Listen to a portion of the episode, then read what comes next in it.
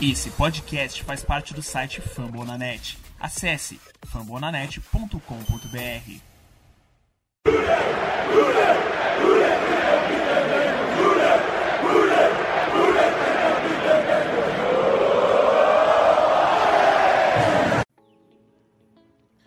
Olá, seja muito bem-vindo ao podcast Day BR, a casa do fã do Cincinnati Bengals no Brasil. Hoje em seu episódio número 7.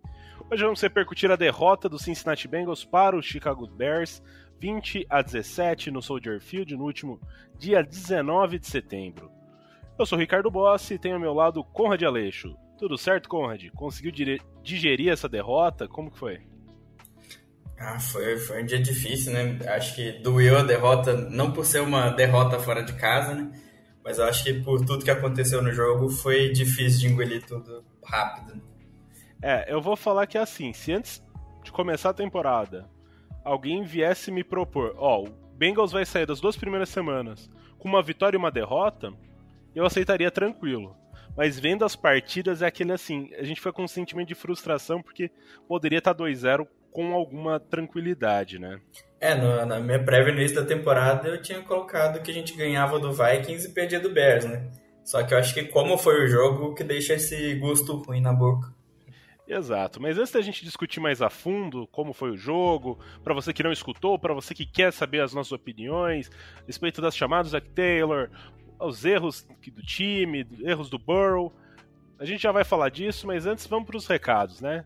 Então, caso vocês queiram falar com a gente, a gente está nas redes sociais, sigam a gente no Twitter, no Instagram, arroba RudeIBR. Eu sou arroba Slash, Conrad é o Conrad Underline Aleixo. E a gente tem postado e retweetado análises, é, sim, o Conrad normalmente pega o All-22 e, e faz umas, uns rabiscos, alguns comentários, a gente tem... Uh, a gente retweeta o pessoal lá de fora, o Mike Sands costuma fazer análises boas, então a gente está criando uma comunidade legal. Então vem com a gente, a gente tem grupo no WhatsApp também. Se você está interessado, quer encontrar outros torcedores do Bengals que estão conversando a respeito do time, manda mensagem pra gente no Twitter, a gente já te passa o link para colocar para você entrar no nesse grupo e também divulga a palavra, passe para um amigo que você saiba que gosta do Cincinnati Bengals, que acha que vai gostar desse conteúdo.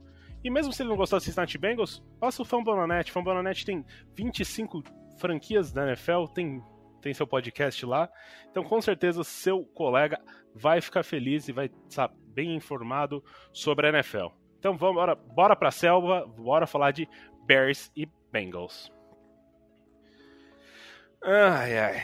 Agora sim, segunda semana, a gente animado, principalmente com a. Porque o Bengals vinha de vitória sobre o Minnesota Vikings, o Bears vinha de uma derrota cachapante contra o Rams, e eu acho que isso acabou elevando um pouco a expectativa da torcida, né? Então, essa, essa, essa disparidade, né? O Bears mostrando uma dificuldade muito grande, não sabia se ia com Andy Dalton, com Justin Fields, a torcida, fez com que o torcedor do Bengals chegasse no. falar assim: pô, esse jogo é nosso, né? A, a OL do Bears estava muito fragilizada, tinha sofrido bastante sex. É, Kalil Eu Mack, mesmo meti um empolguei no, na previsão do placar. É, o Kalil Mack não tinha produzido tanto na primeira semana, então ficou esse sentimento assim, pô, se repetiu que os dois times jogaram na primeira semana, mesmo sendo em Chicago, o Bengals teria uma chance boa. E falar o português, claro, o Bengals teve uma chance boa. Desperdiçou muitas oportunidades, foi um jogo extremamente amarrado. Para você que não escutou, foi um jogo 17 a uh, 20 para o Chicago Bears a 17 para o Cincinnati Bengals.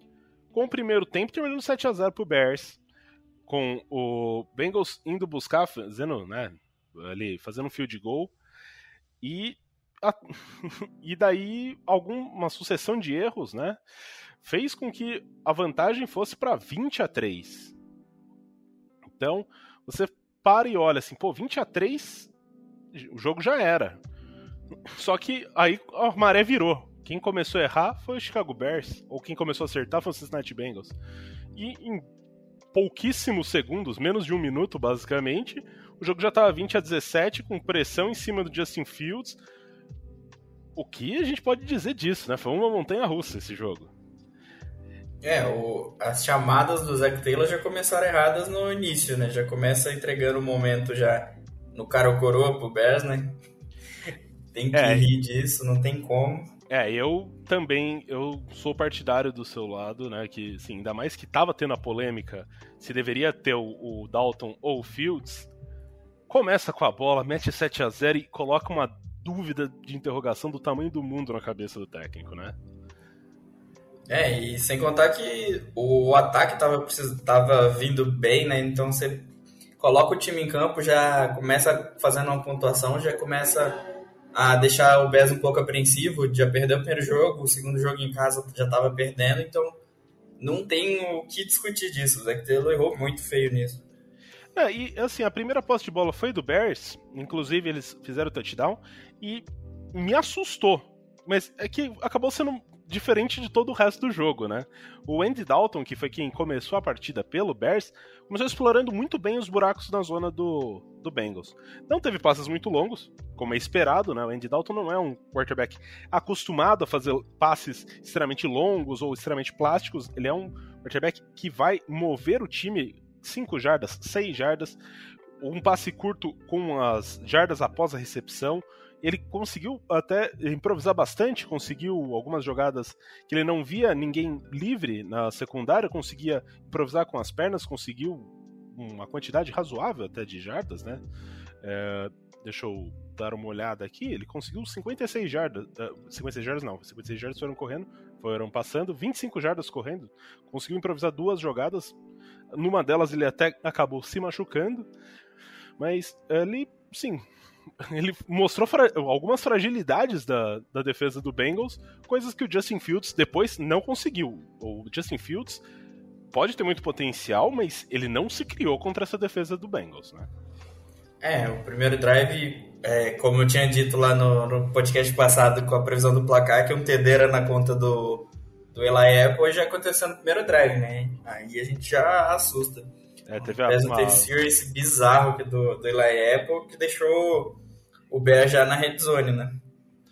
Exato. Né? E assim, ele fez interferência e quase que o, o Marquis Goodwin conseguiu fazer a recepção mesmo sofrendo interferência. O que ele foi queimado e fez falta no, na mesma jogada. Uma coisa assim. Cara, foi, foi bizarro, porque ele tava no lugar certo, era só ele ficar parado, ele foi resolver empurrar o cara. É. Daí o Bengals começou novamente, assim como no, no jogo contra o Minnesota Vikings, o ataque começou um pouco patinando, né? Ele tentando estabelecer um jogo corrido, só que dessa, nessa semana, diferentemente da semana passada, Joe Mixon não conseguiu tantas jardas, a defesa do Bears limitou ele a 70 jardas corridas, é, que é uma marca significativa, por mais que ele tenha tido 20 tentativas.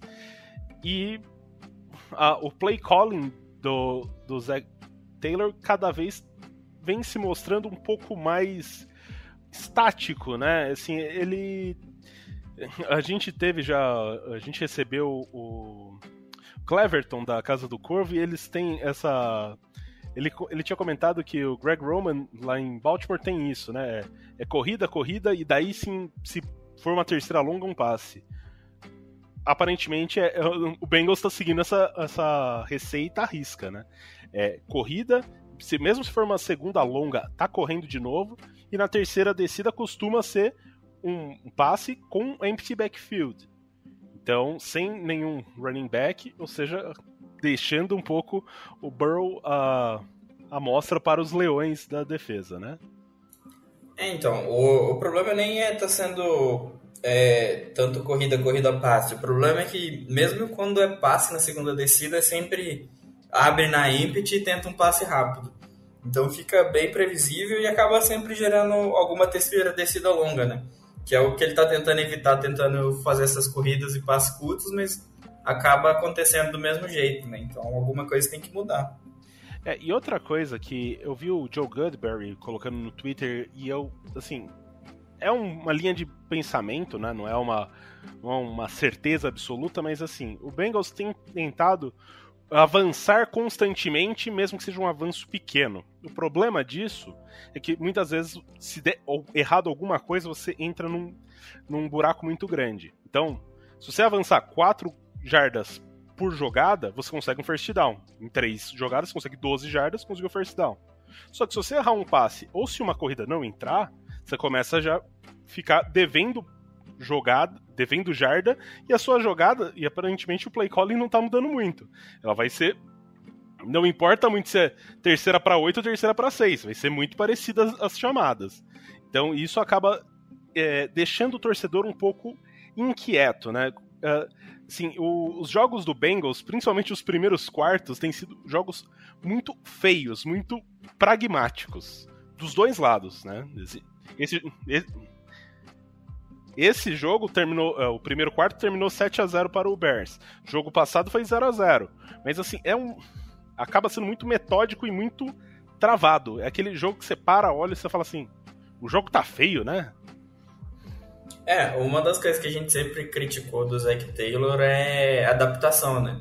O, é, analisando o jogo hoje, o plano de jogo do Zac Taylor é o mesmo do, da semana passada. Era correr Aí na segunda descida, ou tentar um, um passe rápido ou uma corrida, e na terceira ver o que dá para fazer. Só que a defesa do Bears não é a defesa do Vikings, então a corrida do Joe Mixon não estava entrando na primeira descida e o Bengals se colocava em situações complicadas, né? né? E era impressionante que assim, o Mixon muitas vezes ele até fazia uma jogada boa, conseguia cavar um espaço para conseguir jardas, mas era aquela jarda doída, né? Ele fazia um juke que você fala assim, nossa, em outras semanas seria ele ganhar 10, 15 jardas. Ele ia ganhar 4, ia ganhar 3. É um jogo que fica picado. É, teve até uma quarta descida que resolveram correr com o Mixo, que colocaram o Jamar Chase para bloquear um Edge. Foi, acho que foi na, foi, na, foi na, terceira descida essa aí. Foi, uma não, terceira foi na quarta descida. Foi, terceira foi na quarta descida que o Mixon não conseguiu converter e o Bears pegou a bola de volta se eu não me engano, é que eu falei terceira, porque se eu não me engano, é, depois a quarta descida foi um passe no no T. Higgins. Foi numa, numa out. Esse, esse aí foi na terceira, era a terceira para um, ele, ele acabou perdendo duas jardas, daí foi uma quarta para três, e daí tentou lançar próximo do meio de campo. É, foi enfim, isso mesmo, foi isso mesmo. Enfim, mas acaba sendo assim, aquele. Passa um sentimento tipo. Tá colocando um freio nesse time. É, e além do medo, não conseguir se adaptar ao que a defesa tá entregando, né? É. é muito questionaram o Zac Taylor de não chamar a bola longa, mas é porque eu assisti o jogo depois, na, na tipo, pela transmissão não dá pra ver direito. Mas as rotas longas estavam, só que acho que o Bears foi tão mal semana passada que eles se preocuparam muito com isso e estavam cobrindo tipo, com dois, três jogadores, cada jogador que ia pro fundo. Então faltou um pouco se adaptar e chamar as rotas intermediárias, né? O Burrow teve cinco passos além, além de 10 jardas de te, nas tentativas, né? E foi onde o Burrow foi mais, teve mais sucesso ano passado, né? Entre as 10 e 20 jardas ali do campo. É, e assim, a gente, é, tanto eu como o Conrad, a gente entende que o plano de jogo é, vai acabar sendo parecido. O Bears e o Vikings têm muita similaridade os dois times não, não, não são conhecidos por ter um quarterback muito bom. O do Vikings eu acho melhor do que o do, do, do que a questão que tá ali do Bears. Os running backs são muito parecidos, eu acho o Cook um pouco mais talentoso, mas o Montgomery você via como era difícil de derrubar ele. É um, é assim, aquele cara que ele vai sofrer o contato, ele ainda vai tentar ali uma, duas jardas. Você precisa de um segundo jogador para chegar derrubando. E as defesas são muito fortes, principalmente as defesas das duas equipes são muito fortes, principalmente no front seven. Eu, eu acho a defesa do Bears melhor. Tem o Rokan Smith, tem o Khalil Mack, tem o Robert Quinn, que esses dois, principalmente o, o Khalil Mack e o Robert Quinn, eles estavam dando um, um, um, uma dificuldade para o lado direito, principalmente quando eles invertiam. Muitas vezes o, o, o Khalil Mack cortava para o meio e ele estava por fora. Então o tackle ficava envolvido nele. E nesse meio tempo passava o Robert Quinn chegando, podendo chegar, uh, passando e podendo chegar no Joe Burrow, apressando o passe, dificultando. Uma coisa que também tem que ser dita, né? O Joe Burrow sofreu quatro sacks. É uma preocupação. Os nossos, assim, eu já falei no, na, na partida passada, os nossos adereços para a linha ofensiva não têm conseguido parar muito bem, né? Então, os running backs estão, por mais que não seja exatamente a principal função do running back, o bloqueio tem falhado.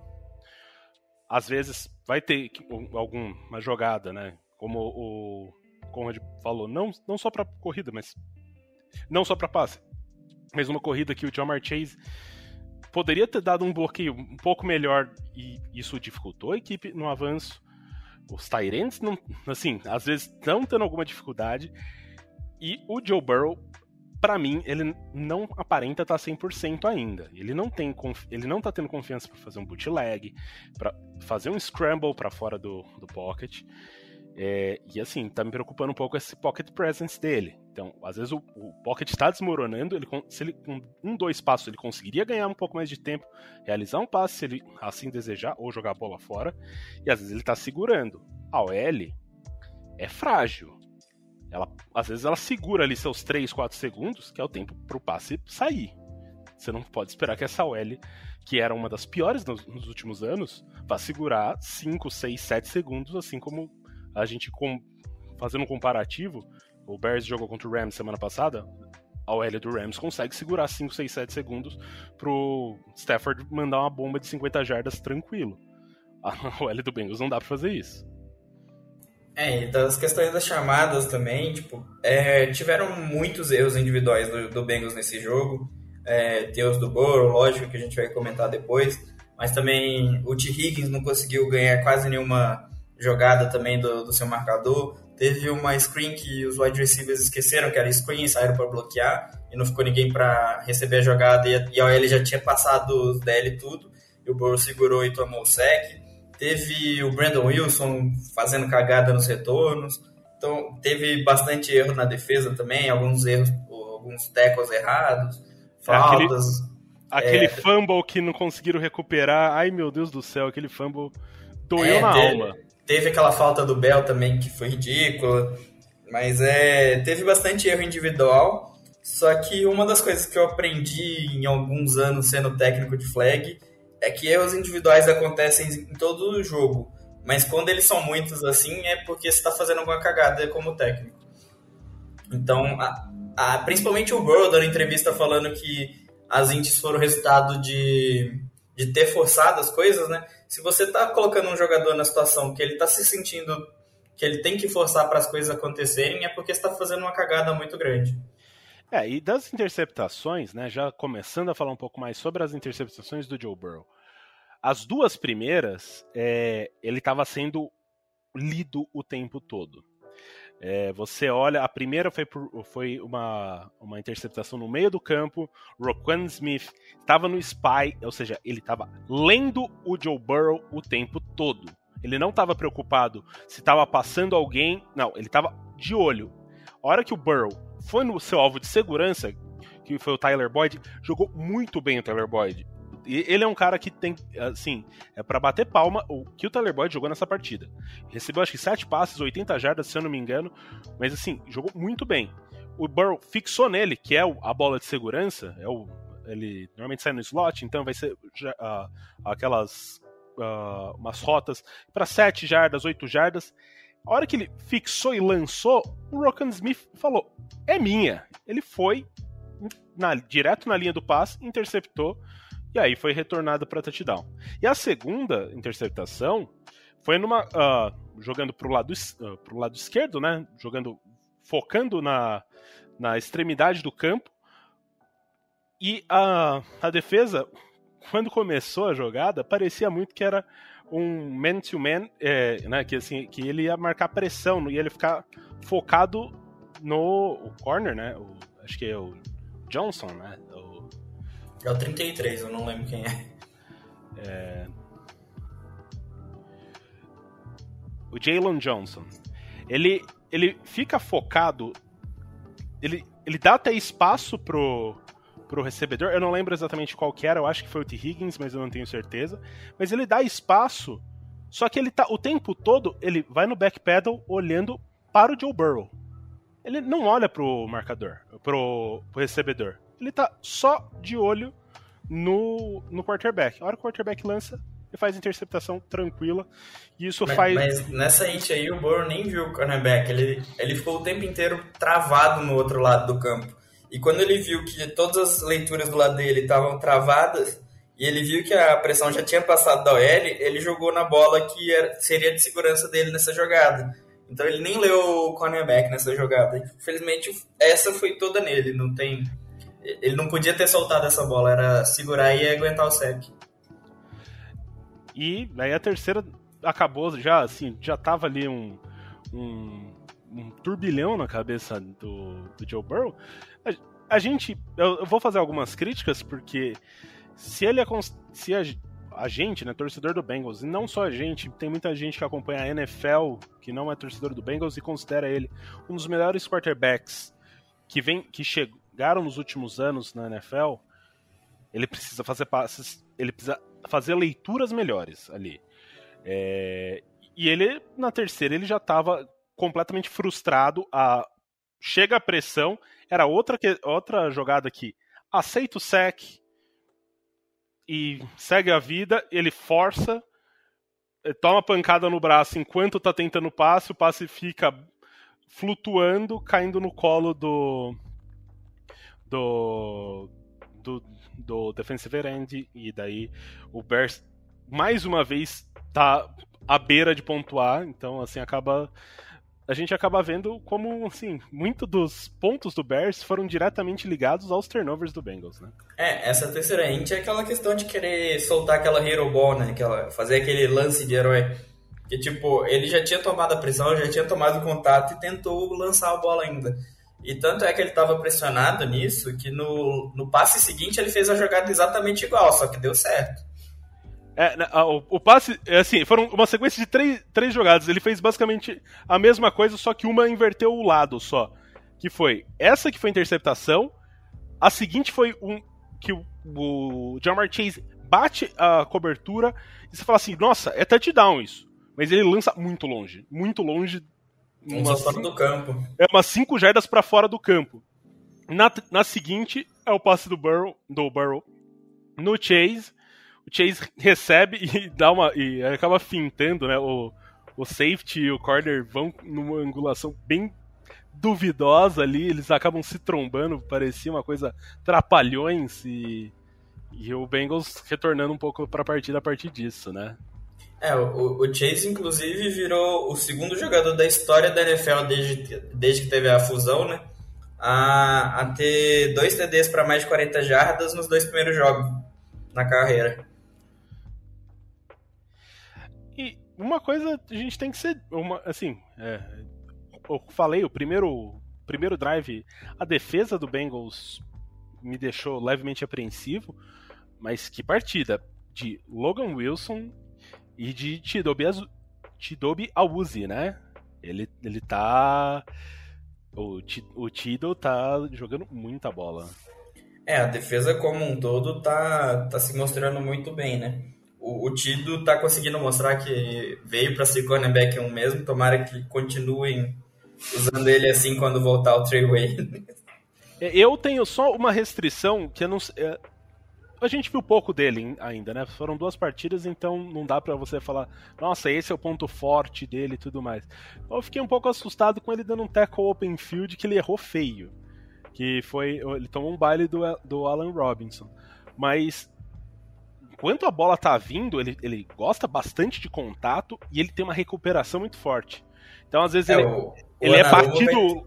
Ele, às vezes ele é batido um pouco, mas ele volta e a, sempre a, o catch do, do adversário vai ser muito contestado. É, o Anarum pode ter certeza que essa semana vai gastar a semana inteira gastando com os defensive, ó, os defensive backs treinando da teco na, na sideline, né? Porque já foram dois erros cruciais em dois jogos. Né? Exato. Mas o, o Tido tem mostrado muito bem, principalmente ficando em cima dos jogadores. É, você vê os replays, ele tá sempre em cima e, e quando perde também consegue recuperar. Então, para mim, isso que define um cornerback 1, principalmente agora que ele tá jogando como cornerback 1 mesmo e tá se é, mantendo, é, né? É, ele tá enfrentando os principais recebedores. Ele, ele ficou em Justin Jefferson no primeiro jogo, algumas vezes no Adam Thielen no primeiro jogo. Essa, esse jogo, basicamente, ele ficou o tempo todo no Allen Robinson, que não são uh, running back, não são wide receivers ruins, são wide receivers bem acima da média, e ele tá conseguindo ser elogiado, e não é assim, eu tenho amigos que torcem para outros times, inclusive que torcem para o, o pro Dallas, que era onde ele jogava, e falou: "Nossa, mas esse cara aí, tipo, ele não jogava assim em Dallas. Como que que tá acontecendo?" Isso mostra o, assim, o Bengals olhou, deu um contrato um pouco para ele se provar, e, mas mostrou também assim, uma qualidade na hora de fazer o scout, né? Onde você vai atacar na free agency que, assim, deixa esperançoso, né? Porque a defesa era um dos pontos de interrogação, porque teve muita mudança, teve muita gente que saiu machucada no último ano, então a gente não tinha certeza como que ela estaria. E depois de duas semanas, ela em jardas é número 6 da liga. É, conseguiram o, o, o Tido e o Mike Hilton pelo preço do William Jackson. Né? E o Logan Wilson também, eu critiquei ele aqui semana passada, que eu esperava mais, e parece que me ouviu, né? É. Conseguiu fazer um jogo bem sólido, bem. tava mais responsivo, tava mais, tava mais concentrado na, co... na cobertura de passe também. Então melhorou bastante de um jogo para o outro, e é isso que a gente espera, né? pelo menos que ele consiga ser consistente a partir de agora. É, ele teve a interceptação, que foi muito. Ele foi muito bem na interceptação, né? Ele, ele, ele ameaçou que ia, ia descer para fazer uma blitz, retornou ali, fazendo uma leitura que lembrou um pouco, é que não estava no Spy, mas lembrou um pouco o que o Rokan Smith fez na, na Pick Six no Burrow. Então ele retornou, caiu ali no, na, na cobertura, fez muito bem. O único senão, é, assim, os, os dois dos três principais jogadores da, da defesa, cada um deles teve uma jogada que é, fica aquele gostinho amargo que poderia ter feito um, um, pouquinho melhor. Que acho que é o Trey Hendrickson, o Chidobe Awuzie, que a gente já comentou, e o Logan Wilson. O Logan Wilson teve a chance de recuperar um fumble que foi forçado pelo Trey Hendrickson, que mudaria a história do jogo.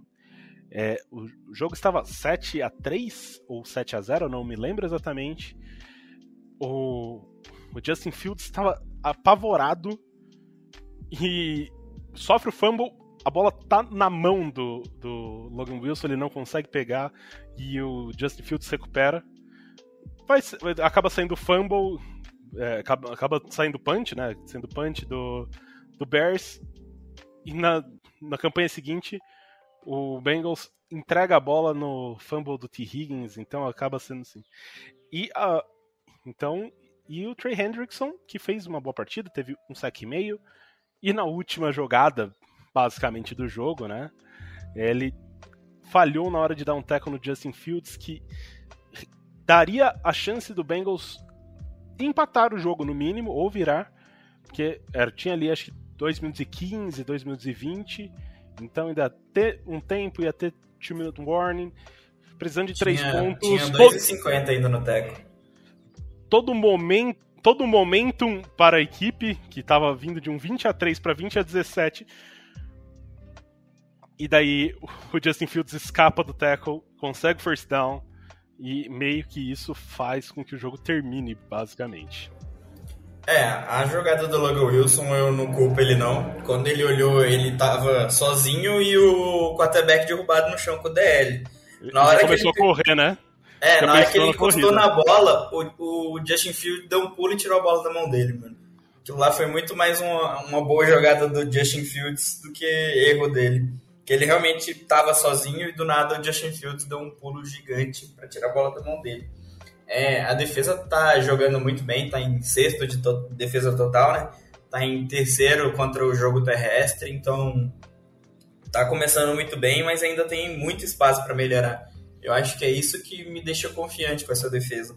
Ainda estão tendo muitos erros de tackle, é, os Eds não estão conseguindo pressão, apesar de terem alguns sacks. No geral, não estão conseguindo muita pressão. Você vê o jogo, você sempre vê o, o Hendrickson e o Hubbard só dando a volta no, no teco em vez de tentar passar por ele. Então, tipo, eles passam a 2, 3 metros do quarterback sem o quarterback precisar entrar para dentro do pocket. Então, a pressão tá vindo toda pelo meio da linha, então tem bastante espaço para melhorar na pressão dos edges. E principalmente tirar a avenida Eli Apple, né, do, de campo. E... Ô, Conrad, é, só é que assim, eu assisti o jogo no momento, não consegui rever, então eu vou trazer também um pouco. Eu, eu, eu senti, pelo menos no primeiro tempo, uma falta das blitzes da defesa. A, a, defesa normalmente pressionava com quatro, às vezes até com três homens apenas, deixando o resto na cobertura. É, foi uma impressão que eu tive ou foi mais isso mesmo? O começo do jogo, pelo menos, estava tendo um pouco menos de blitz e era mais a pressão que a DL conseguia gerar. Cara, é, tem dois fatores isso. Um dos fatores é porque as blitz estão tão mais disfarçadas na linha de scrimmage. Tanto é que no, numa das jogadas, na jogada do, da int do Logan Wilson, você consegue ver isso bem. Tá o, o eu não lembro se era o, o Pratt ou o ADD que tava dando blitz e o Bates. E os dois estavam na linha de scrimmage. O que geralmente você não vê o Bates na linha de scrimmage, né? Então, do, um dos fatores é que estão disfarçando bem a, as blitz no, na linha de scrimmage, estão ficando ali perto do, dos DL já. E a outra é que o Bengals se colocou muito em situações de segunda e terceira descidas longas. Né? Tava conseguindo parar a jogada, tava conseguindo parar os passes, as corridas, né? Então sempre tinha uma segunda descida longa, uma terceira descida longa. Então acaba que você não chama tanta blitz no início de um jogo numa situação dessa, né?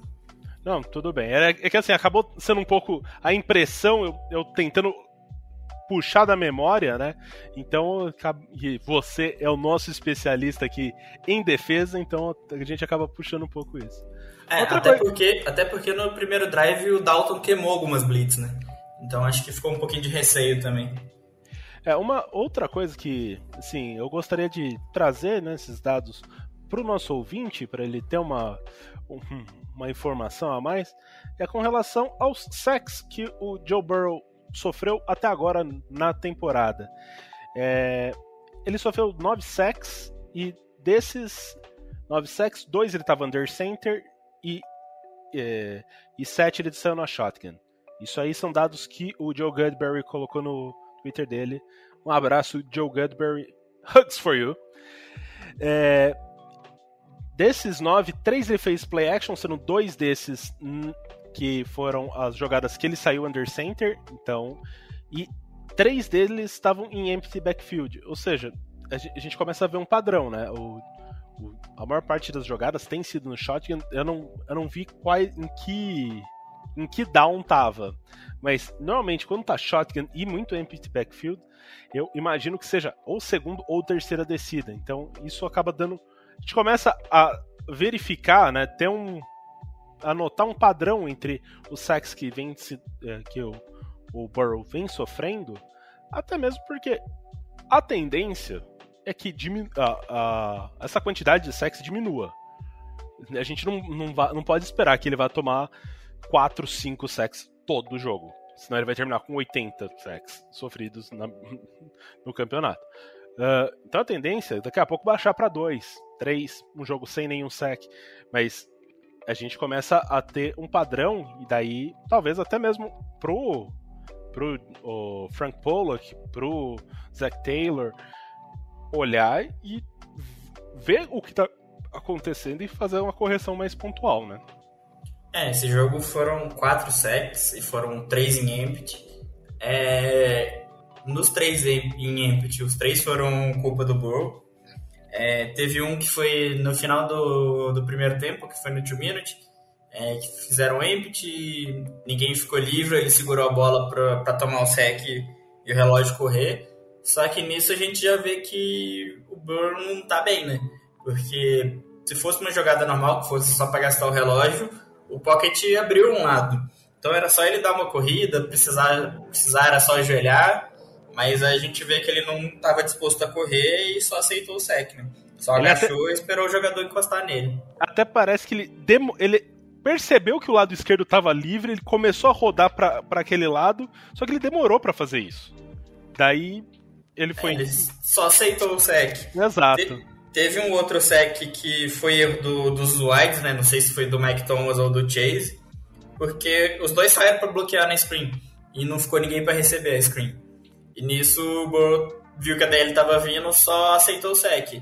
E eu, de novo, se o Burrow tivesse bem, ele teria saído correndo pro lado da screen e jogado a bola fora.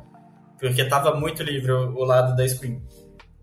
É, o outro foi meio erro dele e meio erro do, do Jonah Williams, que não foi do Riley Reef, que estava do lado direito. Que o Burrow viu que viu que o linebacker do lado esquerdo estava fingindo a blitz. Ele achou que a blitz ia vir do lado de lá e acabou que ele recu... aí o Burrow mudou a proteção e nisso o linebacker recuou e ele ficou preso na, na leitura do lado de lá e veio um linebacker dando blitz do outro lado. Nisso, como o Burrow tinha mudado a proteção, o, o Riley Reef ficou preso no edge também, não, não conseguiu ler a blitz e acabou o Burrow nem vendo de onde veio a blitz, né? É, nisso a gente tem que dar bastante valor também, né? A, a linha defensiva, né? O sistema de defesa do Chicago Bears, o front seven, ele é muito talentoso e muito versátil. Então, acaba sendo assim, é muito fácil você criar um, um chamariz ali. Ah, não, vai vir a blitz de um lado, você recua e vem do outro. Tem só uh, tem Kellen Mack, tem Rokan Smith, tem uh, Robert Quinn, tem a Kim Hicks, tem muita gente de muita qualidade. Então, aquele assim, é, começa a ficar aquele cobertor curto, você começa a prestar atenção muito, alguém vai acabar vazando.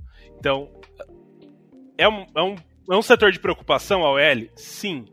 Mas tem que levar em consideração também que enfrentou um, uma DL bem acima da média. É, e. É, não sei se tem um coordenador defensivo ou se é o Matt Nagy que, que chama as jogadas da defesa, mas essa foi totalmente mérito da defesa. O, se eu não me engano, o linebacker ficou uns, uns 10 segundos fingindo que estava tentando adivinhar o snap. Aí quando deu o snap mesmo, ele só recuou e veio o linebacker do outro lado. Nisso o Chase ficou livre. Se o Burrow tivesse identificado a blitz, com certeza seria um first down. Mas não conseguiu, né? E eu acho que isso é muito mérito do, da defesa do que do ataque. E quanto à questão do OL, a gente falou que três, três sacks foram do Burrow.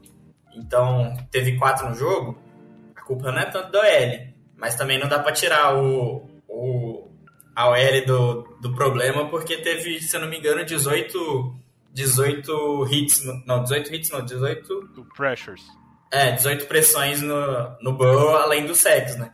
Então, muito do não ter tanto sexo por causa da OL tem, do, tem a ver com o Burrow também conseguir se livrar da bola. É, de forma geral, acho que a gente conseguiu cobrir os principais pontos. A gente tem que ressaltar mais uma vez Evan McPherson, o nosso novato de ouro aí, o kicker, o novo Justin Tucker, será? Não querendo zicar o menino, mas o, o rapaz está aí. Mandou mais um, mais um, um field goal para cima de 50 jardas. É, vem impressionando pela qualidade, né? O, tudo bem que ainda tá no começo da temporada e o Soldier Field não tá. O gramado de lá não está tão judiado, porque o Soldier Field tem grama natural e conforme vai passando a temporada, por conta dos jogos e por conta do frio, o gramado vai ficando horrível. Então, no começo da temporada ainda tá bom, né? É, e, mas é assim, é bastante significativo você ver um, um kicker novato, que muitas vezes uh, os kickers apresenta uma dificuldade nessa na hora da pressão, né, quando vai para o profissional e ele já com três field goals feitos, né, dos três tentados, sendo dois para cima de 50 jardas.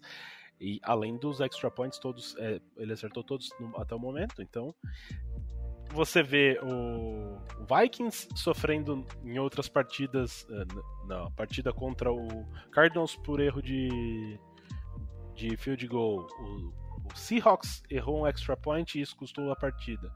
Se você tem um kicker confiável em jogos apertados, pode fazer diferença. Fez a diferença na primeira semana, né? É, e é tão diferente que ontem, quando o Zach Taylor foi pro field goal, eu falei, não, o time já tá perdendo, não tá conseguindo construir nada. Vai chutar um field goal longo, aí eu falei, ah não, tem, tem um McPherson, tá tranquilo. É, o pessoal tá com tanta confiança que no nessa quarta descida que a gente comentou mais cedo, que foi um passe no, no T. Higgins, tinha muita gente que tava brava com o Zach Taylor por não ter chamado um, um chute, mas seria um chute muito longo. E, e também aí seria um pouco expor o, o McPherson. Eu acho que o time poderia conseguir, ele era uma quarta para três, era bem convertível, já estava no campo de ataque, mas ainda, ainda acho que seria um, um field goal de 57, 58 jardas. No começo do jogo, a gente não vai colocar o cara nessa situação, até porque se você erra, não é só do ponto que tava, né? São oito jardas para trás, é da onde vem o chute. Então o Bears sairia já quase no campo de ataque. E de forma geral, Conrad, tem algum mais algum destaque que você gostaria de fazer sobre essa partida? Ou cobrimos de forma satisfatória todos os pontos? Ah, é só o destaque que eu gostei que usaram mais o Boyd para receber passe, finalmente ele apareceu. Só que o, eu não gostei que o T. Higgins não conseguiu sair da marcação, né? É, mas, mas também tem o, tem o lado que a gente para para pensar é, é, a gente tem três bons wide receivers e se um não aparecer, né, como foi na primeira semana com Boyd, essa com Higgins, a gente ainda consegue se virar bem com os outros dois. Mas Tá faltando usar os TEs, né? Cadê os TEs? Exato, tá faltando um pouco o jogo de TEs e até mesmo o jogo de passe para os running backs, né? Uh, nessa, nessa semana a gente teve dois passes só direcionados aos, aos running backs. Que foi um passe no John Mixon, acho que se eu não me engano foi a primeira ou a segunda jogada da partida, que foi um passe pro lado esquerdo que ele conseguiu duas jardas, e um passe do Chris Evans que ele conseguiu 14 jardas. Tá faltando um pouco disso. Às vezes, inclusive, você não quer envolver um pouco mais o jogo corrido? Tudo bem, é um passe, mas você vai envolver o running back, você consegue fazer uma screen, como uh, a gente falou anteriormente, que teve um erro de screen numa para um wide receiver. Você pode fazer isso também pro, pro running back. Você, você deixa a, um pouco a pressão vir no, no Burrow, já que o pessoal está gostando de pressionar ele. Ele queima essa blitz, queima o pessoal vindo e o o Mixon, com vários bloqueios na frente dele, vai fazer uma festa e avançar muitas jardas. É, até mesmo fazer play action screen. Também tem T-screen que ele usou tanto ano passado que a gente reclamou que até agora não apareceu. Então, tem muita opção que ele simplesmente não está usando do playbook, não está confiante em chamar. Eu acho que ele ainda está com muito medo de, de expor o Burrow e acaba com isso, com as chamadas dele, com medo, tá expondo muito mais, né? Sim. Então, de forma geral, é isso. Uh, você gostaria de falar de alguma das, alguma das outras partidas que teve nessa, nesse domingo de NFL, Conrad? Teve alguém que te chamou atenção? Alguma derrota, alguma vitória que te surpreendeu? Ah, cara, eu acho que pra mim a maior surpresa mesmo foi o Raiders. E não só na primeira semana, né? Duas semanas já. Eles foram pra jogar contra os Steelers sem o principal jogador, né? Que é o Josh Jacobs e conseguiram sair com uma vitória, né? É, inclusive um abraço para toda a Raider Nation que aí ganhou dos nossos dois rivais nas duas primeiras semanas. Um grande abraço, né? Que depois não ganha da gente só, né? A gente ganha deles, consegue abrir um jogo de vantagem sobre Steelers e sobre Ravens, mas é, é um, foi realmente um resultado. Eu chamo bastante atenção a vitória do Ravens, né?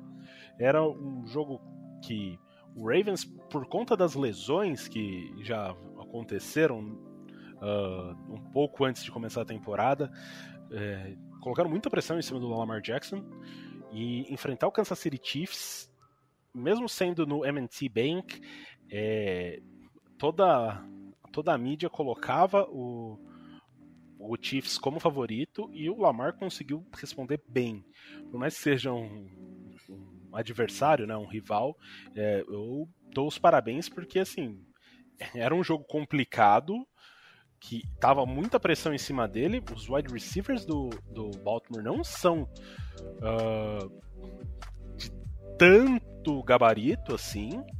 É, ele tá tendo que jogar com Latavius Murray, com o, o quarto running back que era inicialmente, e eles estão conseguindo fazer estão conseguindo ganhar de um time que era que é o atual bicampeão da IFC e, e e um dos favoritos para postulantes a esse título novamente. Então eu gostaria de destacar isso. É, o Lamar conseguiu responder bem não só no jogo, mas como depois de começar o jogo mal, né? Foram duas ints logo no início e conseguiu manter a cabeça, conseguiu continuar jogando bem e, e conseguiu a vitória no final. É, isso também é uma coisa que a gente pode trazer um pouco para o nosso, né? Trazendo de novo um pouco o foco para o Bengals. No Burrow, lançou três interceptações, ficou 200 passes sem lançar interceptação, lançou três passes seguidos que foram interceptados. Tá, ele mandou um passe longo que parecia muito. Ele tava exorcizando, ele tava virando coringa ali, né? Ele tava bravo. Mas daí depois lançou um passe, foi touchdown, teve a interceptação do Logan Wilson, foi e lançou outro. E se desse mais tempo ali, se a bola voltasse na mão dele, eu não duvidaria que o Bengals ganhasse a partida. Então, também mostra um pouco a força mental do Joe Burrow. Não que a gente duvidasse, ele já é, é foi vencedor no college, chega na NFL com uma com, é, chegou a NFL com toda a pompa, muita gente falando a respeito dessa resiliência, da força mental dele, é, mas foi mais uma prova, apesar da derrota, que ele conseguiu recuperar, uh, o, uh, respirou fundo, apagou as. Uh, depois que entrou um passe bom, depois das interceptações, apagou tudo que tinha acontecido, né? É, e voltar pro jogo a gente tem que reforçar também que é a nossa defesa, né? Você lançar você ter quatro turnovers em quatro drives seguidos e a defesa conseguir te manter no jogo ainda é um fato a, a se destacar para essa defesa, né? Exato, foi 4 a 1 em turnover pro Bears e eles ganharam por 3 pontos, né? É, de forma geral, então é isso. Nessa semana a gente está pretendendo lançar dois podcasts, então por isso não vamos falar ainda de Cincinnati Bengals e Pittsburgh Steelers, que será no próximo final de semana no Heinz Field, no dia 26 de setembro. É, de forma geral, acho que é isso. Gostaria de mandar um abraço pro Fabinho, que mandou uma mensagem pra gente. Ô, Ricardo, a gente Oi? tá esquecendo de, da polêmica da semana, né? O Zac Taylor falando da defesa. Ah, é que para mim isso não é um assunto. Eu acho que isso aí foi é, o telefone sem fio e a galera já tá meio pistola com ele. Então eles estão querendo criar qualquer caso para queimar o Zack Taylor. Eu você viu a entrevista inteira, eu li vários lugares. O Paul Diner do do, do The Athletic falou, eh, falou, não, ele não falou nada re, referente a isso, não era esse o tom da entrevista dele, né, que ele teria colocado a culpa na defesa gerando poucos turnovers.